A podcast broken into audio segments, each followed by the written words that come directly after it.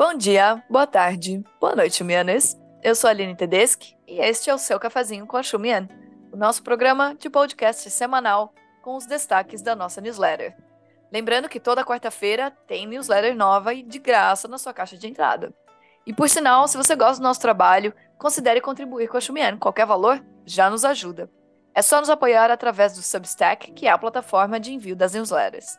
Para a pauta dessa semana, convidamos Alexandre Coelho, que é secretário do IPSA, Associação Internacional de Ciência Política, é especialista não residente na Observa China, também meu colega, foi diretor jurídico do Bank of China no Brasil e acabou de voltar da Universidade de Toronto, no Canadá, onde estava como pesquisador visitante.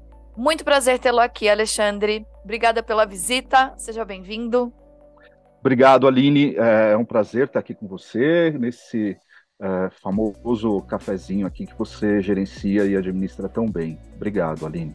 Eu que agradeço. Bom, pelo currículo pessoal do Alexandre, vocês já podem imaginar qual é a pauta do cafezinho dessa semana, né? É isso. É a assinatura dos acordos entre os bancos brasileiros e chineses para compensações financeiras em moedas locais, ou seja, sem a utilização do dólar para essas trocas.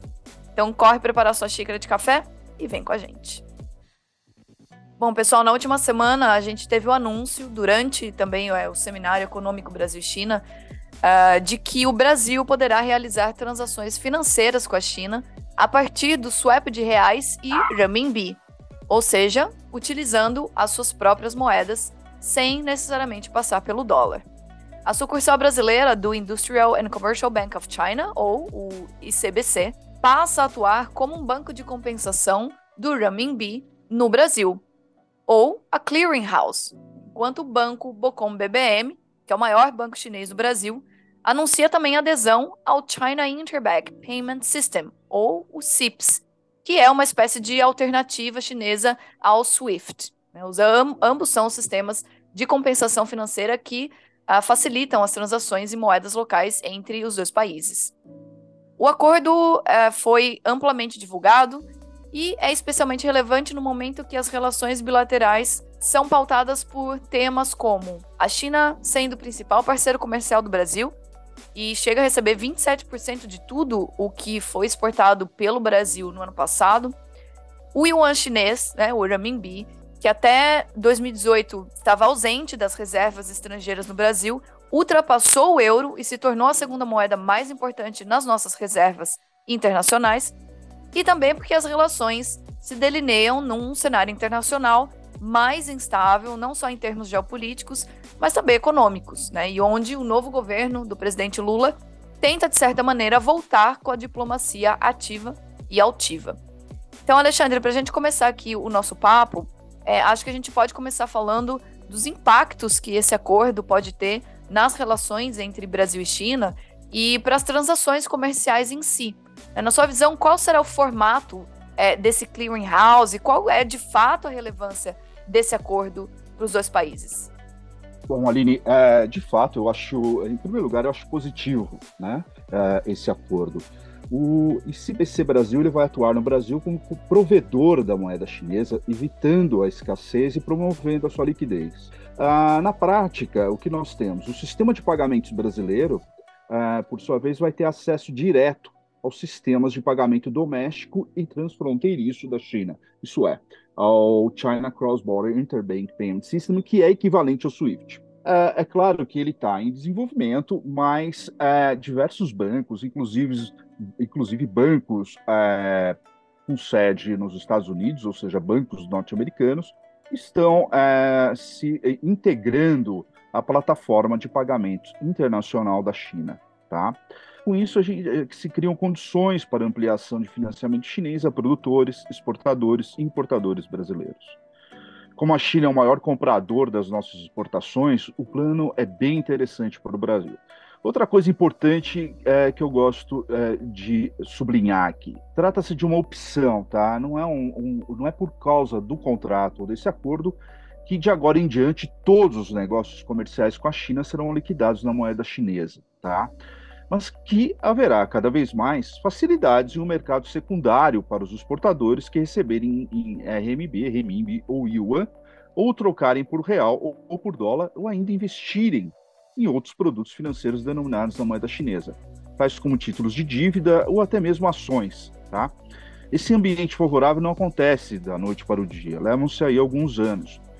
Mas os primeiros passos foram dados com a assinatura deste memorando entre os respectivos bancos centrais. Em mercados mais sofisticados, por exemplo, como é o caso do Reino Unido, é, é, investidores estrangeiros podem comprar via Bolsa de Xangai é, certificados representativos de ações negociados na Bolsa de Londres e vice-versa. Ou seja, é, investidores podem comprar é, certificados representativos de ações negociadas na Bolsa de Xangai e a Bolsa de Londres. Enfim, entendo que é, é auspicioso. É claro que o dólar continua é, sendo a principal moeda nas transações comerciais, mas temos aí uma nova opção e uma possibilidade de integração financeira entre Brasil e China maior. Ótimo, Ale. Eu também comentei agora há pouco sobre o renminbi ter assumido a segunda posição como moeda mais importante nas reservas internacionais brasileiras, né? O, o renminbi, ele representa mais de 5% do total e superou a participação de 4,74% do euro. E ainda que seja a oitava moeda mais usada nas transações brasileiras em si, né? E, como você bem pontuou, não dá para a gente desconsiderar o fato de que ainda mais de 80% do total das reservas internacionais do Brasil são em dólar.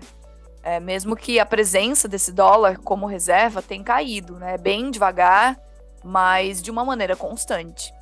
Aliás, as reservas internacionais totais do Brasil caíram no ano passado exatamente por causa de uma perda de 7,45% nos retornos do portfólio causado pelo aumento da taxa de juros lá nos Estados Unidos e também pela valorização do dólar em relação às outras moedas né, nesse período. A gente também sabe que o aumento da circulação do renminbi, do yuan, inclusive com a possibilidade do yuan digital é, no ambiente doméstico da China, é uma das diretrizes é, da política uh, uh, e, e, política externa e também política financeira da China, num contexto de disputas comerciais e geopolíticas com os Estados Unidos. Né? Então, nesse sentido, como esse acordo se conecta com, com um processo mais amplo de desdolarização nas relações entre o Brasil e a China? Né? Porque, porque, na sua visão, interessaria diminuir a dependência do dólar para as trocas entre esses dois países, né? Aproveitando um pouco também aí da sua pesquisa de doutorado sobre os centros de renminbi offshore e tudo. Como é que você vê essa questão? Legal, Ali. Vamos lá. Os renminbi ou os centros offshore é, que disponibilizam produtos financeiros lastreados na moeda chinesa, né, no renminbi ou no yuan, eles têm sido criados sob a liderança da China nos mais diversos centros financeiros do mundo, né? É, nós temos centros similares ao que se quer aqui uh, no futuro, nos Estados Unidos, no Reino Unido, no Japão, no Chile, Dubai, Coreia do Sul, por exemplo, só para citar alguns. Né? É, cada país aí vê uma vantagem. Né? Ah, por exemplo, diminuir custos de transação nas operações comerciais inter internacionais, opções de produtos financeiros para investidores não residentes e atração de capital chinês. Olha só, bancos de fomento na China, como o Easing Bank, os bancos de fomento à exportação, por exemplo, e fundos uh, uh, em que a China participa, é óbvio que preferem emitir títulos de dívida em centros financeiros que possuem um banco de compensação e liquidação já atuante e que tem um mercado financeiro receptivo aos produtos financeiros denominados em RMB. Né? Uh, ainda, bancos e fundos de investimentos chineses preferem transferir capital em RMB. Só que para isso é necessário ter condições mínimas no país uh, receptor para que isso aconteça. É o que diversos países do mundo já fizeram e onde o Brasil precisa se posicionar. Sim, de uma certa maneira, acredito que também diminuiria a exposição né, da, desse comércio, já que ele é crescente e ainda também haverá, imagino, é, depois, principalmente da visita do presidente Lula já é, no dia 11, de 11 a 14 de abril, é, mais investimentos em áreas, vamos dizer assim, mais sensíveis, né, como um todo, a, enfim, ciência e tecnologia, áreas de inovação é, e financiamento verde, é, também seria uma maneira de protegerem as suas trocas comerciais, né. E por último, Ale, não poderia deixar de comentar sobre como esse acordo se conecta a oportunidades no novo Banco de Desenvolvimento do BRICS, né, que inaugura a gestão da ex-presidente Dilma Rousseff e agora passa a morar em Xangai. Né?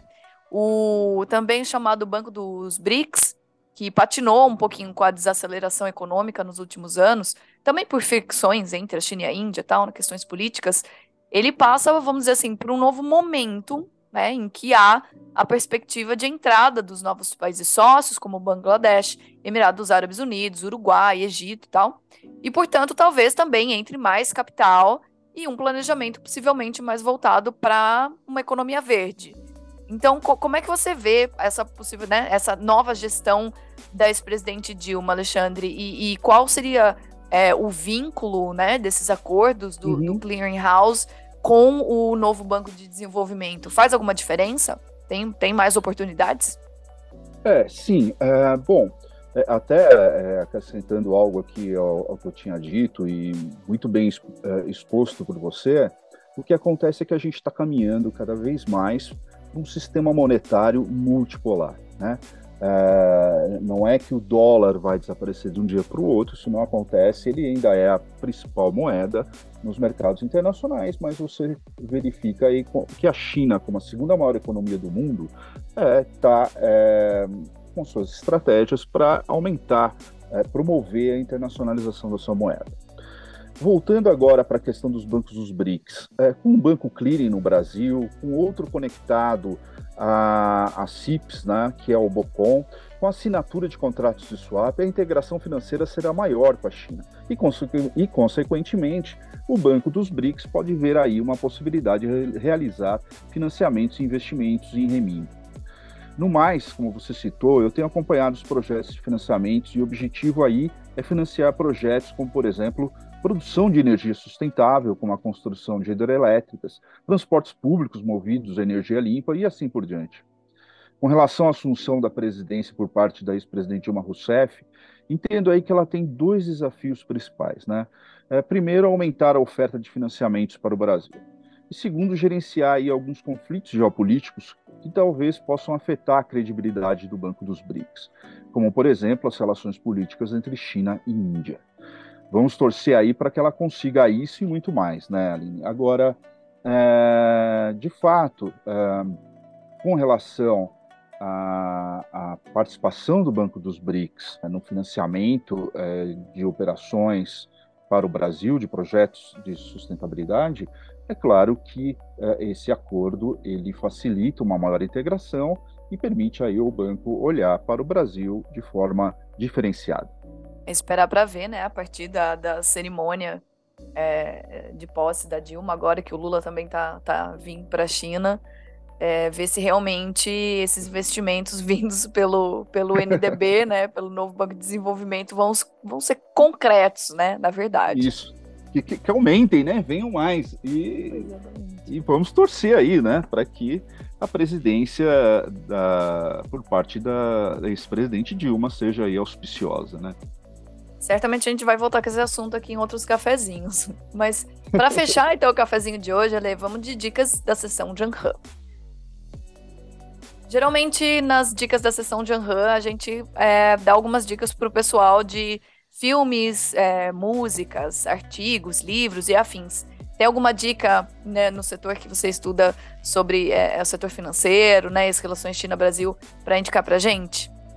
Olha, é, tem um autor que eu gosto muito, é claro que nós temos excelentes autores e pesquisadores no Brasil sobre esse assunto também, mas um deles, o que, é, para a gente entender aí de forma bem clara e direta sobre a rivalidade monetária e geopolítica envolvendo, por exemplo, o dólar e o renminbi, é, eu sugiro um livro de um professor da Universidade da Califórnia, é, Benjamin Cohen, que se chama Currency Statecraft que é, trata aí é, quase que uma batalha de moedas, uma batalha pela dominância monetária internacional.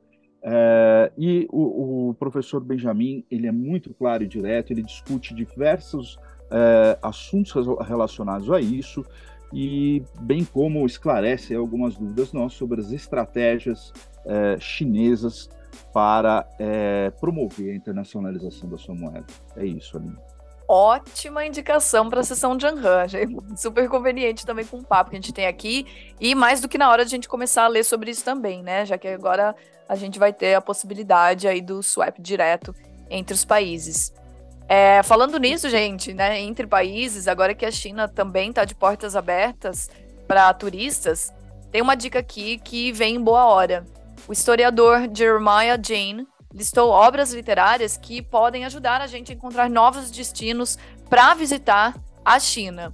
E também tem um especial é, da nossa editora sênior, Talita Fernandes, para o Tab Wall.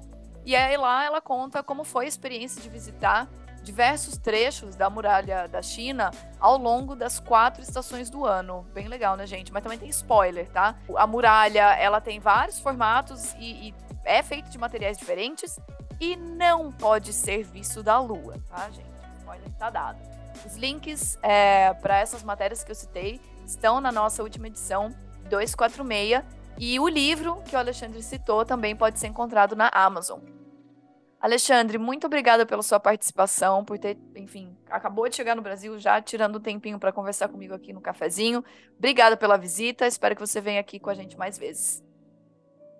Obrigado, viu, Aline? É, eu que agradeço por estar podendo é, conversar sobre esse assunto, que para mim, claro, é interessante, e, e sucesso no cafezinho da Xumian. E por hoje é isso, minha gente. Esse foi o seu cafezinho com a Xumian. Com redação de Bruno Guimarães, Júlia Rosa, Mariana Marcondes, Talita Fernandes, adaptado para o cafezinho por mim, com produção de Bruno Pinheiro e hoje com a participação do querido Alexandre Coelho. E lembrando você pode acompanhar mais notícias sobre China nas nossas redes sociais, além de, claro, assinar a nossa newsletter semanal em www.shumien.com.br. Eu sou a Aline Tedeschi e foi um prazer estar aqui com vocês. Até mais e a gente se ouve por aí.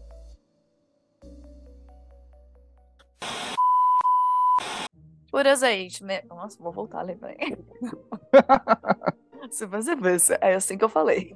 Peraí.